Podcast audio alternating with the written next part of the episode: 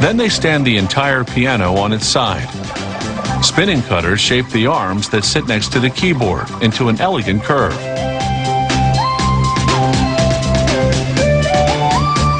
This is called a vertical stroke sander.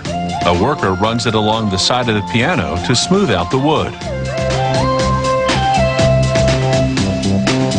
After a black polyester paint is applied, they buff it up with this electrical cloth polisher.